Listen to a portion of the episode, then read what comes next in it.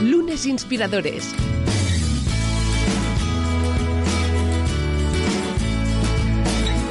Con David Tomás y Edu Pascual. ¿Qué tal? Bienvenidos a Lunes Inspiradores hoy en un nuevo capítulo con un invitado con el que nos va a faltar tiempo. Eh, es un invitado que, hace y que ha hecho tantas cosas que será un auténtico placer repasarlas a todas ellas precisamente con él, como es muy lógico, y que también de alguna forma es un invitado especial porque se diferencia de los invitados que tenemos normalmente, aunque también está ligado en los mismos intereses y que también nos inspira, que por algo está aquí ah, sentado de forma digital, como es muy lógico, con nosotros. Pero antes, nos vamos con el inspirador. ¿Cómo estás, David Tomás? Bienvenido. Bueno, yo soy uno más ¿eh? de, la comunidad de inspiradores, pero... bueno, pero lo eres para mí, ya está, bueno, pues, lo, dejamos así. Que sepas que es recíproco esto. Muy bien, muy bien, además contento de nuestro invitado y es alguien que tiene éxito en el mundo empresarial, que, ha crecido en, grandes multinacionales con puestos de mucha responsabilidad, que, que ha hecho sus proyectos de consultoría, pero es que además ha escrito varios libros, ha, hecho guiones de, tiene películas también eh, en su haber, vamos, es el profesional completo. Claro, claro. Muchas gracias, David. Exactamente. Bueno, hoy con, eh, con, nosotros Jesús Gil. ¿Cómo estás? Bienvenido. Pues estoy encantado de estar aquí con vosotros compartiendo un rato inspirador y, bueno, disponible para lo que me queráis preguntar. No, no, desde luego, desde luego, prepárate, prepárate que te va a caer un aluvión, porque son muchas las cosas que te queremos preguntar. Pero como podréis ver, que sepáis los que nos estáis escuchando por podcast, que si nos queréis poner eh, cara, a mí me seguiréis poniendo voz, porque no soy amigo de las cámaras, pero sí que pondréis mm, cara a David y también a, nuestras invitadas e invitados que nos acompañan. Pero en el caso que hoy nos ocupa, si, nos, si os fijáis, si, nos, si os vais un momento al canal de YouTube, que también nos sirve, oye, suscribiros ahí, escucharnos también y vernos por ahí, veréis que Jesús ha puesto de una forma muy estratégica dos ejemplares del libro del que hoy tendremos ocasión de hablar, que son los siete vendedores de éxito y los ocho compradores empeñados en que fracase. Más allá de las herramientas de ventas, la verdadera experiencia de un vendedor. Sin duda, hoy aprenderemos de las idas y venidas de un trabajo muy creativo, por qué no decirlo, pero también muy, muy duro y donde la, la insistencia y la perseverancia es, creo que también parte fundamental. No lo sé, ahora nos lo contará nuestro invitado. Jesús, en nada vamos contigo para que nos cuentes qué es para ti un lunes, que es un poco la pregunta icónica de este programa, pero antes vamos a descubrir el reto líder de David Tomás. David, ¿qué nos propones? Pues mira, seguimos cada semana con un nuevo reto líder y hoy la pregunta es, oye, ¿cómo te sientes cuando una persona que apenas conoces o un extraño te saluda con una sonrisa y se interesa por ti? Y seguramente, si lo piensas, pues te hace sentir bien. Dices, mira, oye, hay un poco de humanidad, hay gente que, que sonríe y que me saluda y que me pregunta. Y el reto líder de esta semana es muy sencillo. Se trata de que seas tú ese extraño, es decir, que seamos cada uno de nosotros las personas que sonriamos, que saludemos y nos interesemos por desconocidos o por gente que no conocemos tanto, ¿no? Ese, ese padre o esa madre de la escuela, ese vecino, ese compañero de trabajo que, con el que no colaboras, pues tener ese, ser nosotros el que sonriamos y nos interesemos por ellos. Qué bueno, ¿eh? es que una buena sonrisa abre todas las puertas del mundo y, oye, también ayuda a, a enfrentarte un día de la mejor manera posible. Yo soy muy partidario de la sonrisa y de un muy buen buenos días, unas buenas tardes, unas buenas noches y un hola, ¿qué tal? Así de sencillo. No hace falta que nos pongamos a charlar, cosa que a mí me encanta, me, fascina las charlas insustanciales. Me, bueno, es mi razón de ser. Pero oye, puede que la persona no le apetezca. Por lo tanto, un buenos días y una sonrisa, oye, es el casi casi el mejor desayuno que nos podemos encontrar en el día para arrancarlo. Venga, vamos allá. Jesús, te damos tiempo o te hemos dado tiempo para que nos cuentes qué es para ti un lunes. Venga, adelante es para mí el lunes. Hombre, es una oportunidad de hacer algo diferente, de intentar que tu semana, eh, bueno, introducir algún pequeño cambio eh, que te ayude a mejorar. Eh, yo creo que es bueno los lunes por la mañana proponerse pequeñísimos objetivos, muy pequeñitos, pero que a lo mejor, pues durante los cinco días que tenemos por delante intensos, podamos intentar hacer las cosas levemente diferentes, quizás aprendiendo de lo que, bueno, la semana anterior o la anterior o la anterior eh, nos decepcionó o, nos causó dificultad. Es decir, bueno, pues esta vez voy a hacer el esfuerzo de intentar hacerlo de manera un poquito diferente. Qué maravilla. Claro, esos pequeños retos que una vez se consiguen, las satisfacciones Total, eso lo es prácticamente todo. Como decíamos, también eh, estamos seguros que los lunes, los martes, los miércoles, todos los días de la semana para nuestro invitado son creativos. Estamos con alguien que no solo escribe libros, escribe novelas, películas, bueno, todo. Lo tenemos todo ante un invitado que, como decíamos, va a dar mucho de sí. Pero antes vamos a descubrir su trayectoria. David, adelante. Pues sí, hoy empezamos siempre por el principio. Tú, oye, lo que decíamos, eres una persona polifacética, ¿no? Estudiaste químicas en Zaragoza, después empezaste a trabajar en el sector industrial en diferentes posiciones de responsabilidad, pero por el camino has tenido esta vida más creativa, ¿no? Tanto tus libros como las películas, que de algún modo hilan también con tu realidad, ¿no? Que hablan de lo que has vivido en muchos casos. Entonces, a nosotros nos gusta siempre la primera pregunta es entender cuáles son tus orígenes, cuáles son los valores con los que te educaron, ¿no? ¿Por qué te dirigiste hacia la rama de químicas? Y luego, si ese interés también por la creación, por un poco, vamos a llamarle el arte, eh, pues lo has tenido siempre contigo. Pues mira, me encanta esa pregunta. Mis padres eran los dos maestros de escuela, ¿eh? de aquellos que en la posguerra decían que se pasaba más hambre que un maestro de escuela. Ah, y me inculcaron eh, unos valores muy férreos. Ya puede sonar estereotipo, ¿no? Hijo de maestro, buen estudiante, pero, pero es que muchas veces es así, ¿no? Y me inculcaron la cultura del esfuerzo y de la honestidad. Entonces, mi madre siempre me repetía muy a menudo, no compites con los demás, compites contigo mismo. Entonces, em, esto que también puede ser peligroso, ¿eh? llevado a cierto extremo, pero si sabes controlar este, este consejo, creo que, te ayuda mucho en la vida. Elegí químicas porque cuando tenía 15 años, en segundo debut de entonces, ¿eh? en el cuarto de eso de ahora, entré por primera vez en un laboratorio con mi profesora Maricruz Fernández, la recuerdo perfectamente, y me pareció fascinante todas aquellas buretas, matraces aforados, Erlenmeyers, cosas de nombres extrañísimos, todos hechos de vidrio. Era como irse al siglo XIX con la Lavoisier, ¿no? Y, y me pareció genial. Entonces hicimos una neutralización ácido-base, lo que se hace siempre, y Maricruz Fernández dijo, necesito un voluntario para que me ayude a hacer la, la disolución de Sosa. Venga, un futuro químico. Y ahí, pim, con 16 años dije, yo quiero hacer esto. Empecé a estudiar, como supongo todos los jóvenes, porque queremos encontrar respuestas a lo que nos rodea. Y yo me veía a mí mismo, pues eso, por las noches en el laboratorio descubriendo los intríngulis de las transformaciones de la materia. Bien. Bueno, luego estudias y, te das cuenta de que, bueno, el mundo es un poco diferente de eso, pero yo creo que es bonito eh, conservar la vocación inicial, ¿eh? Eh, la pasión por la que estudiaste. No me he arrepentido nunca de lo que estudié, lo he aplicado, siempre lo aplico cada día. Ayer estuve con unos compañeros en la oficina de Madrid, y estuvimos hablando de termodinámica, estuvimos hablando de, equilibrio líquido-vapor, de las mezclas, químicas. Es decir, obviamente un conocimiento profundo te ayuda en la profesión de ventas. ¿Por qué escribo además? Ah, yo creo que, o sea, a mí escribir me cuesta dinero, es lo que le digo a mi agente literario. O sea, a mí me cuesta dinero escribir. O sea, yo podría dedicar este tiempo a otra cosa y con eso, con ese tiempo ganaría más dinero. Pero escribo pues porque no lo puedo evitar. O sea, entonces me viene de familia, mi madre era poeta, aunque nunca se atrevió a, publicarlo, y mi abuelo, allí en Tarazona, en la provincia de Zaragoza, era un hombre muy polifacético, un hombre renacentista, y escribió obras de teatro que estrenaba así de manera amateur, escribió varios ensayos, bueno, todo muy así de, andar por casa, era, era la posguerra, eran tiempos difíciles, no había, no había tampoco mucho donde rascar, ¿no? Entonces me viene un poco de ahí, en mi habitación tengo colgado un cuadro de mi madre y, un cartel de una obra teatral de mi abuelo. Y ah, no sé, es como que cuando me siento a escribir, me siento junto a ellos. Claro, ¿no? Y conectas con esa, con esa experiencia vital que, tuviste. Y hablamos entonces de, de, tus primeros años profesionales. Tú entras en la industria química inicialmente con cargos técnicos, ¿no? Como, como Eso es. Eh, entré a trabajar en The Dow Chemical Company, a la que agradezco mucho todo lo que me enseñó. La verdad que fueron años estupendos de formación y de aprendizaje. No solo técnicos, sino de, lo que es la industria real, ¿no? que no es lo que, eh, bueno, que difiere mucho de lo que aprendemos en la, facultad.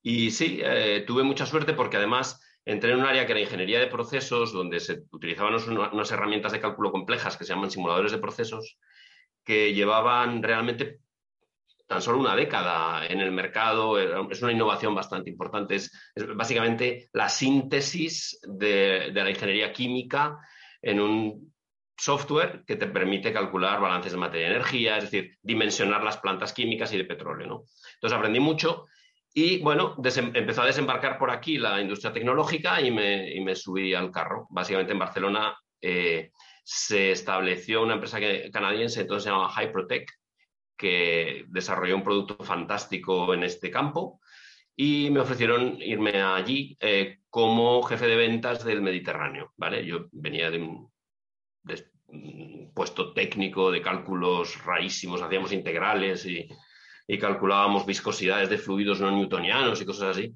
y de ahí pasar a, ventas. Fue un desafío, yo tenía, bueno, tenía 26 años, dije, pues, pues venga. Y, la verdad que fue una, una decisión muy buena, porque todo el mundo cuando estudia una carrera compleja de ciencias y demás, pues, pues esto debe acabar vendiendo, o sea, no, no, no te atreves ni a decírselo a tu madre, ¿no? O sea, sí. Y porque, bueno, ya hablaremos si quieres de eso, pero hay muchísimos clichés y estereotipos sobre lo que un vendedor hace y la profesión de ventas. Lo que descubrí ahí en esos primeros años es que te aporta una visión del mundo que no te aporta ningún otro trabajo.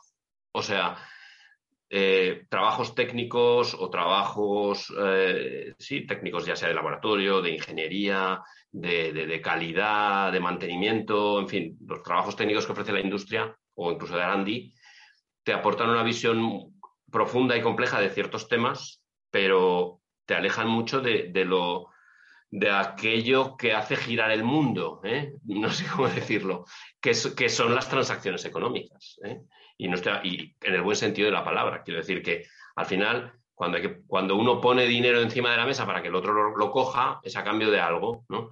Y esa relación, que es profundamente humana, eh, te, quita una venda de, como de los ojos, ¿no? Decir, bueno, ah, entiendo ahora en qué consiste el mundo. Qué bueno. Exacto, ¿no? Al final eh, pasaste de una parte pues numérica, ¿no? Y puramente bueno, inorgánica y química ¿no? a, una parte mucho más humana, ¿no? también eh, en este caso orgánica. Oye, y has, escrito, varias, varias obras. Vamos a empezar por el principio. Dejamos, dejamos la, última para el final. Empezamos, tú escribes eh, La crisis del gran mal. ¿no? Crisis del gran mal, sí, eso es. Eh, cuéntanos un poco sobre la historia, cómo la escribes y también lo que ha pasado desde entonces, ¿no? Porque esto creo que fue justo a raíz de la crisis del anterior, ¿no? La de Lehman Brothers y... Exactamente. El, em, sí, está ambientada al comienzo de, bueno, en el año 99-2000 ocurre toda la, acción. Y claro, o sea, eh, se nos contó que aquella crisis de Lehman Brothers y de ¿no? Enron, o sea, quebró Enron, es como si aquí quebrase Iberdrola, ¿sabes? Pero pero de un día para otro, así pim, pam, al día siguiente los empleados salían con sus cajitas de las oficinas y esas plantas ya no producían electricidad. Se nos contó que eran excepciones, que eran one-offs, no sé qué, pim pam. Se hizo toda una legislación, el Sarbanes-Oxley, no sé qué, para que las empresas tuvieran más cuidado con su contabilidad. Pero la realidad es que la administración americana a principios de los años 90 cambió la regulación contable de las empresas. Y siempre hay empresas que aprovechan los últimos márgenes de la regulación ¿eh? Eh, o la interpretan mm, a su manera. Entonces, esto creó una serie de problemas, como todos sabemos, financieros. Primero, digamos, reventaron los del sector industrial y años después, siete años después, los del sector eh, financiero inmobiliario. Entonces, el libro habla de, de la ascensión de un ejecutivo español talentoso cuyo en una multinacional estadounidense química. ¿Y por qué química? Pues porque es lo que mejor conozco. Y cuando no tienes mucho tiempo ¿eh? y escribes en los aeropuertos, en los hoteles, a ratos libres, pues no puedes documentarte. Con lo cual dije, pues mira, la industria química, que me parece muy épica. O sea, son plantas gigantescas. Eh, incluso, ¿no? Blade Runner, todo el mundo recuerda las antorchas de la película Blade Runner, están inspiradas en una refinería que hay en el noreste de Inglaterra de donde era eh, Ridley Scott. Por las noches se iba, se sentaba en un acantilado a mirar al atardecer las antorchas y las luces de, la refinería. Me parecen paisajes preciosos, los paisajes industriales, bueno, y cinematográficos. Entonces, bueno, utilicé todo ese contexto un poco épico para narrar la vida, eh, la ascensión de este ejecutivo, cuyo joven, de origen humilde, que conserva cierto idealismo y cuyo objetivo es crear, es construir, es ampliar, es desarrollar nuevos procesos, desarrollar nuevos productos, ampliar la producción de las plantas y en cambio se va encontrando con todo lo contrario, se va encontrando con que esta planta hay que cerrarla, nos hemos quedado con la red comercial de este pequeño eh, eh, fabricante local, ahora que ya tenemos la red comercial vamos a cerrar eh, su fabricación porque nos la vamos a llevar a Polonia o porque se encuentra con la realidad de la deslocalización industrial de aquellos años. Pero él va haciendo concesiones, va diciendo, bueno, hago esta pequeña concesión, ah, pero porque desde cuando llegue a algo más alto podré cambiar las cosas desde allí. Y llega muy arriba, llega muy arriba pero no sé si lo que se encuentra es lo que pensaba. Oye, no, pues nos quedamos con las ganas de, leerlo. Después escribes, escribes a las afueras del mundo, que quizás puede ser un poco... Eh, nos puede predecir lo que, hacia dónde vamos, ¿no? Cuéntanos un poquito la historia. Pues a las afueras del mundo, a pesar de lo que te voy a contar, es un libro profundamente vital y optimista. ¿eh? Pero siempre que lo cuento me dicen, pero esto es un drama terrible. Digo, no, léelo. Es, un libro, es decir, habla de que todo tu alrededor se puede estar desmoronando, ¿sí? Pero en las personas siempre hay una voluntad y una resiliencia de, no rendirse, ¿no? Que, al final te ayuda a, encontrar eh, nuevos caminos, ¿no? Eh, el, exergo del libro es de San Juan de la Cruz y dice, para venir a lo que no eres, has de ir por donde no eres. ¿Qué viene a querer decir? Que para convertirte en lo que quieres ser, pero hoy no eres, tendrás que ir por caminos que desconoces. Entonces, va un poco de eso el libro. El libro es un profesor de la es un futuro próximo en el que, bueno, la pobreza en el mundo occidental ha ido a más, las desigualdades sociales han ido a más, alrededor de las ciudades, pues encontramos chabolas y, poblados, pues como los de Calcuta o como los de ciudades donde convive gran riqueza con gran pobreza.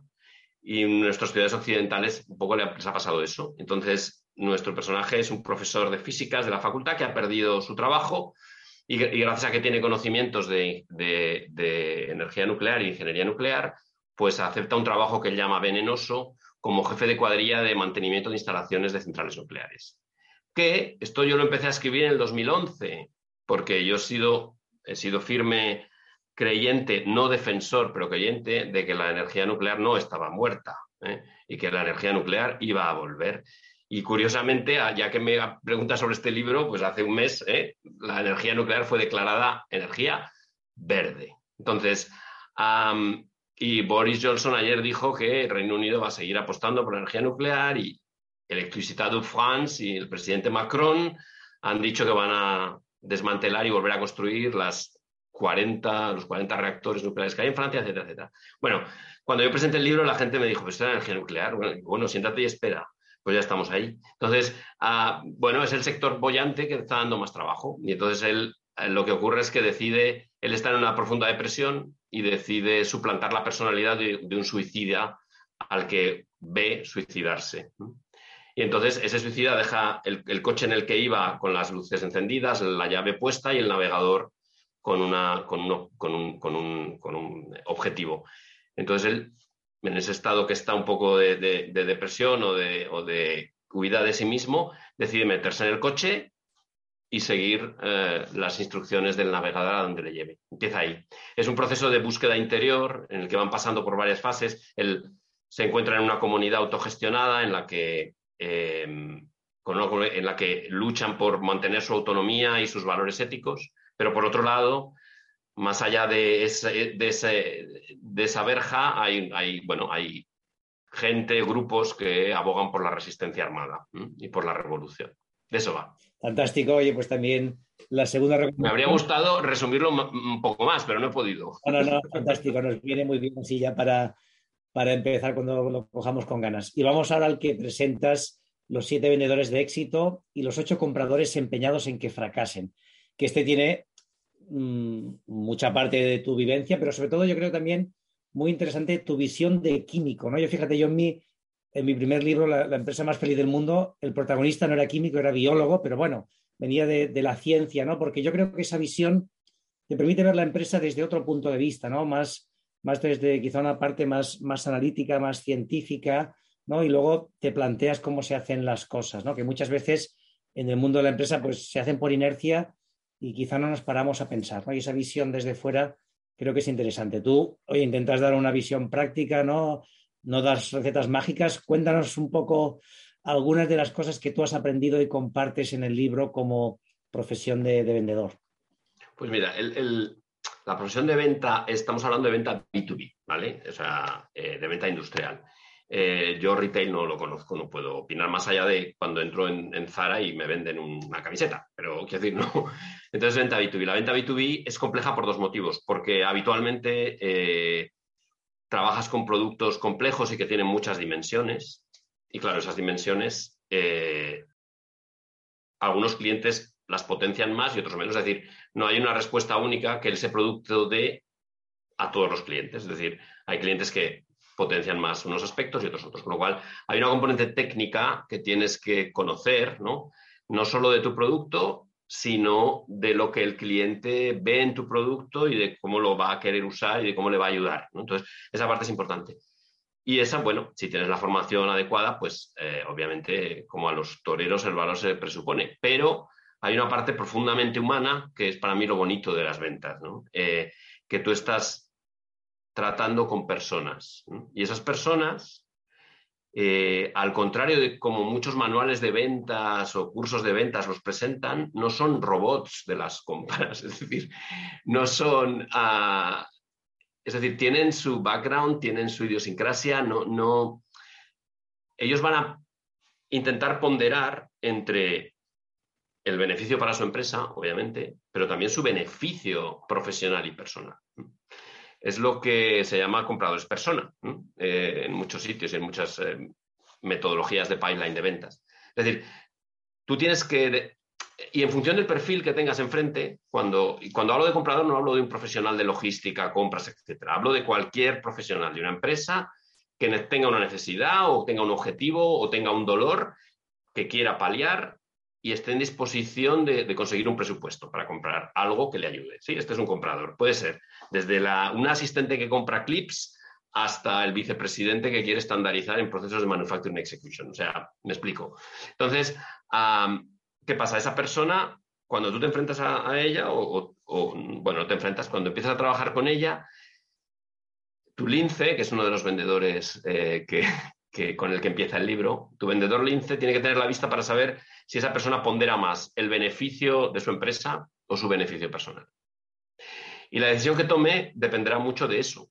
Habitualmente la gente joven, mm, bueno, eh, tiene más fe en su empresa, en, el sistema, por decirlo de alguna manera, y, suele ser más proclive a, dejarse los cuernos en evaluaciones y en intentar aprender sobre la materia para elegir lo mejor para la mejora global de su empresa.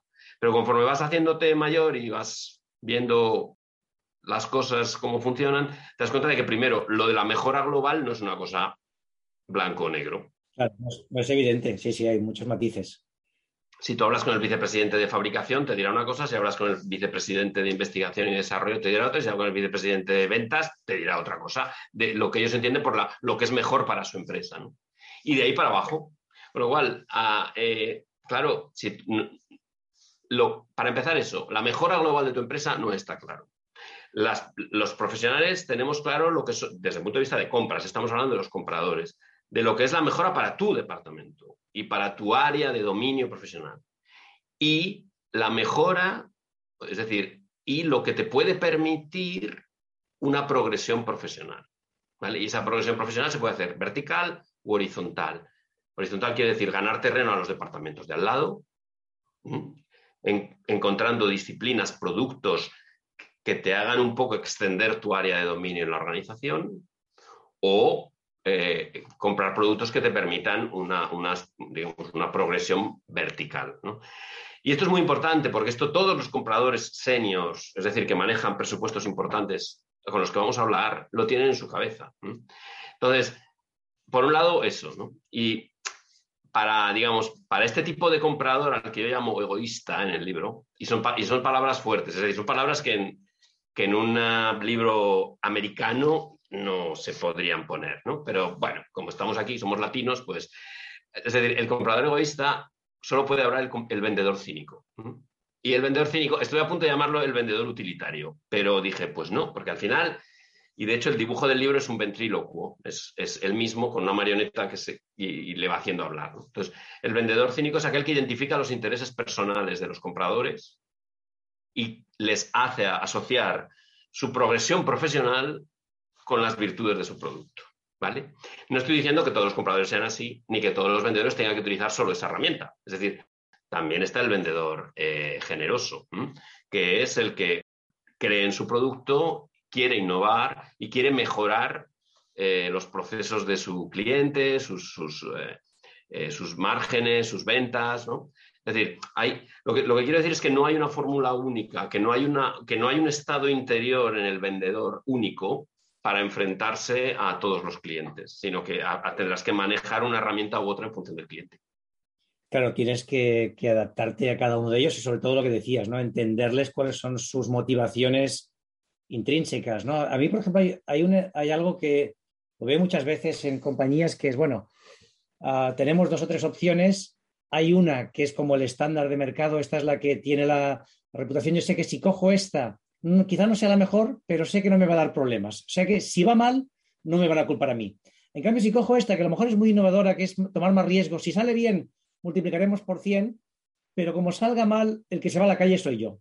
Y muchas veces he visto tomar decisiones de, oye, no, prefiero tomar la que quizá no es buena, pero si va mal, a mí no me van a, no me van a juzgar. Por ejemplo, eh, SAP. Podemos ser políticamente incorrectos, ¿no? Por ejemplo, Salesforce para CRM. O sea, Salesforce llega a cargar por un sistema de CRM en una empresa, digamos, bien, cotizada en bolsa y lo que tú quieras, pero mediana, por una empresa de, de mil millones de facturado, les puede llegar a cargar 5 millones al año por un CRM, ¿vale? Cuando tienes CRMs excelentes eh, que funcionan como un cohete, que les podría costar 200.000 al año. ¿sí? Bueno, ah, efectivamente, si yo compro uno de estos productos consolidados que lo usa todo el mundo, etcétera, etcétera, si funciona mal es culpa del suministrador, ¿no? En tiempos era IBM. Hostia, yo le compro la consultoría a IBM y, ojo, ¿quién podía pensar que IBM lo iba a hacer mal, no? Y ah, en cambio, si, te, apuestas por el, por el producto innovador, el que promete, el que va, el que va a ser importante dentro de 10 años, ¿no? Y no va, la culpa es tuya. Entonces, estos dos son dos tipos de compradores, es el comprador innovador y el comprador conservador. El comprador innovador, que también lo describe en el libro, es aquel que, que, que, su objetivo es innovar, le da igual el riesgo. Es decir, él quiere dejar de hacer las cosas como se han hecho hasta ahora. Y estos existen. ¿eh? Y te lo pasas súper bien con ellos, súper bien. Pero también es verdad que el riesgo está en que al final no quieran asumir el riesgo del cambio o no consigan levantar un presupuesto. Y luego está el, el, otro extremo está el comprador conservador, que, razona exactamente así. O sea, yo compro esto, ya sé que no es lo mejor seguramente y tal, pero, pero bueno. Ahora, eso sí, al, vendedor, cuando elige un trabajo, ¿eh? cuando decide cambiarse de empresa o decide empezar a vender en una empresa, yo lo que le aconsejaría para tener éxito es que, se vaya con el producto, no el que es líder hoy, el que va a ser líder dentro de 10 años. Ese es mi consejo. Un consejo, efectivamente. Oye, y la mm, hablamos de estos tipos de compradores, de, de, vendedores, o sea, realmente aquí hay un componente psicológico, ¿no? Hay una parte de entender a las personas ahí por tu experiencia, lo que tú has ido ganando, porque tú eres químico, ¿no? Y has tenido que desarrollar estas habilidades, ¿qué te ha servido? ¿Qué te ha sido útil? Pues primero, eh, muy importante, si eres joven y estás empezando a vender, agarrarte o chupar rueda de un veterano bueno.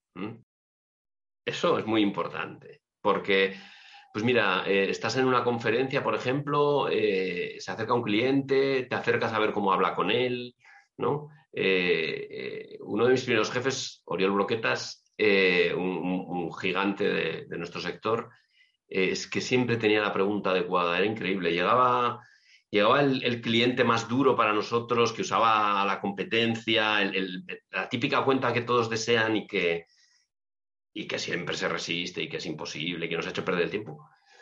Y llegaban y siempre Oriol tenía la, pregunta que lo desmontaba. Siempre, siempre, siempre. Y entonces el cliente empezaba a tartamudear. Ah, pues esto que me dices, hombre, pues Mm. Y al final tenía que reconocer que el producto que tenía no hacía eso, ¿no? Entonces, ese tipo de cosas te ayudan mucho. Eso por un lado. Por otro lado, si eres joven y tienes poco, digamos, pocos conocimientos ah, de la industria e incluso de tu propio producto, lo mejor que puedes hacer es hacer preguntas a los clientes. Y esto, esto mira que sí que se dice en todos los cursos de ventas y en todos los libros de ventas. El buen vendedor es el que hace preguntas y escucha activamente, ¿vale? Y, es así, pero que poca gente lo hace. Entonces, eh, ¿por qué es eso? Porque hacer preguntas da miedo a un vendedor. Porque, claro, si te contestan cosas que se escapan a tu conocimiento o quieren saber sobre cosas que se escapan a tu conocimiento, te vas a quedar bloqueado, ¿no? Pero es que es mucho mejor no saber la respuesta o no saber qué decirles, tomar nota, repetir que has entendido lo que te han preguntado o lo que te han expuesto como problema y decirles que vas a encontrar el mejor recurso de tu empresa para contestarles. Es infinitamente más valioso eso que abrir el ordenador, hacer una presentación de media hora contando todos la funcionalidad de tu producto, porque a lo mejor les cuentas el 80% de la funcionalidad de tu producto y resulta que ellos solo están mirando el 20% que no les has contado. Con lo cual se van, se van a volver a su despacho diciendo, bueno, eh, lo tachamos de la lista. Siguiente. ¿Me explico? Sí, sí, es un, error típico de, las personas, sobre todo cuando empiezas, ¿no? De querer vender el producto y si no sabes lo que la otra persona necesita. Oye, nos vamos quedando sin tiempo. Me quedan dos preguntas. Una es una curiosidad. ¿A ti cómo te ha afectado el nombre Jesús Gil en tu vida? ¿Ha sido algo que...? pues mira, a Dios gracias, ya los que tenemos cierta edad, pues todavía hacemos el chiste, pero las nuevas generaciones ya no se acuerdan. Te voy a contar la anécdota más graciosa que me pasó. Eh, yo he vendido sobre todo en el sector de química y refinería. Estaba en Sicilia, en, bueno, en Priolo Gargallo, un pueblo tremendo como el de la película de Blade Runner. Es una planta petroquímica tras otra. Se parece al complejo de Tarragona aquí o. Bueno, entonces estaba en, la, caseta de entrada de la refinería y por entonces Jesús Gil era muy famoso, el Atlético de Madrid, en, la liga italiana, pues bueno, iba bastante bien en Champions, bueno, había muchos líos con rivalidad con Berlusconi, bueno, era muy famoso en Italia, Y entonces el, conserje de la caseta me dice, ah, Jesús Gil, Jesús Gil, como el presidente del Atlético. Y le digo, sí, solo en su filho. Y se queda así. Porque además, bueno, también se hablaba de vínculos allí extraños, ¿no? Con ciertas organizaciones sicilianas, tal, tal, tal. Se quedó así. Pero blanco, blanco, blanco, blanco. Y le digo, no, no, estás, ¿eh? estoy, estoy, bromeando. Y ¡ah, qué gracioso y tal! Pues sí, eh, llegó a ser muy famoso eh, Jesús Gil internacionalmente y eso me ayudó mucho. De hecho, Jesús Gil, Jesús Gil, que es mi nombre internacional, claro, la gente, ahora ya no, pero la gente se reía mucho, sí, sí, se, les quedaba el nombre. Y luego lo de llamarse Jesús, claro, en, en el mundo anglosajón es como, se acuerdan enseguida de tu nombre, o sea, nadie se olvida de tu nombre. Eso es una ventaja. Y la última pregunta, y cerramos con esto, que es la que hacemos a todos nuestros invitados. ¿A ti quién o qué te inspira? A mí, mi mujer. o sea, es, es, creo que es la persona más noble que he conocido. Y como pongo en los agradecimientos del libro, espera, si me permites, te los voy a leer, ¿vale? Claro. Gracias a María Jesús Guerra, mi esposa, por cuidarme, quererme y enseñarme a detenerme a mirar los árboles, sus cortezas, sus nudos, el musgo que los recubre, sus ramas, flores, hojas y frutos, antes que la inmensidad del bosque. Oye, fantástico. Esto se nota el, ADN poeta que tienes en la sangre, ¿eh? fantástico. Yo, si lo hubiera hecho yo, hubiera puesto eh, gracias por aguantarme. ha sido mucho más poético y más bonito. Así que nada, Edu, no sé tú qué has puesto de dedicatoria. Hombre, también tengo mis momentos en el, en el que debo agradecer gracias por aguantarme, ¿eh? pero bueno, sí que es verdad que tengo, tengo una compañera de vida que me inspira que, y que me ha ayudado a convertirme en lo que soy. Eso sí que es verdad. Ha sido un, crecimiento personal y profesional el mío que yo creo que no hubiera sido posible si no lo hubiera conocido a ella. Así que, oye, mira. Doy fe, doy fe, Edu. No, desde luego. Así que, oye, pues fantástico. Oye, qué final, ¿no? Creo que no hemos tenido nunca un final tan romántico como el que acabamos de tener. Así que, oye, siempre hay una primera vez para lunes inspiradores y también románticos. Así que, oye, fantástico. Jesús Gil, ha sido un auténtico placer charlar contigo, aprender contigo y descubrir eh, tu trayectoria que, sin duda, como decía, está llena, llena de detalles. Gracias por acompañarnos. También para mí, muchas gracias. Y David, ¿qué les decimos a las inspiradoras e inspiradores, románticos todos ellos seguro, que arrancan esta semana? Pues nada, que esta semana pongamos nuestra mejor sonrisa y que seamos ese extraño, esa extraña que te saluda, que te sonríe y que conecta con las personas. Disfrutar muchísimo, salir, ser inspiradores y que tengáis una feliz semana. Suscríbete a nuestro canal de YouTube, a nuestra cuenta de iVoox y síguenos en Twitter, arroba lunesinspirador. Lunes Inspiradores.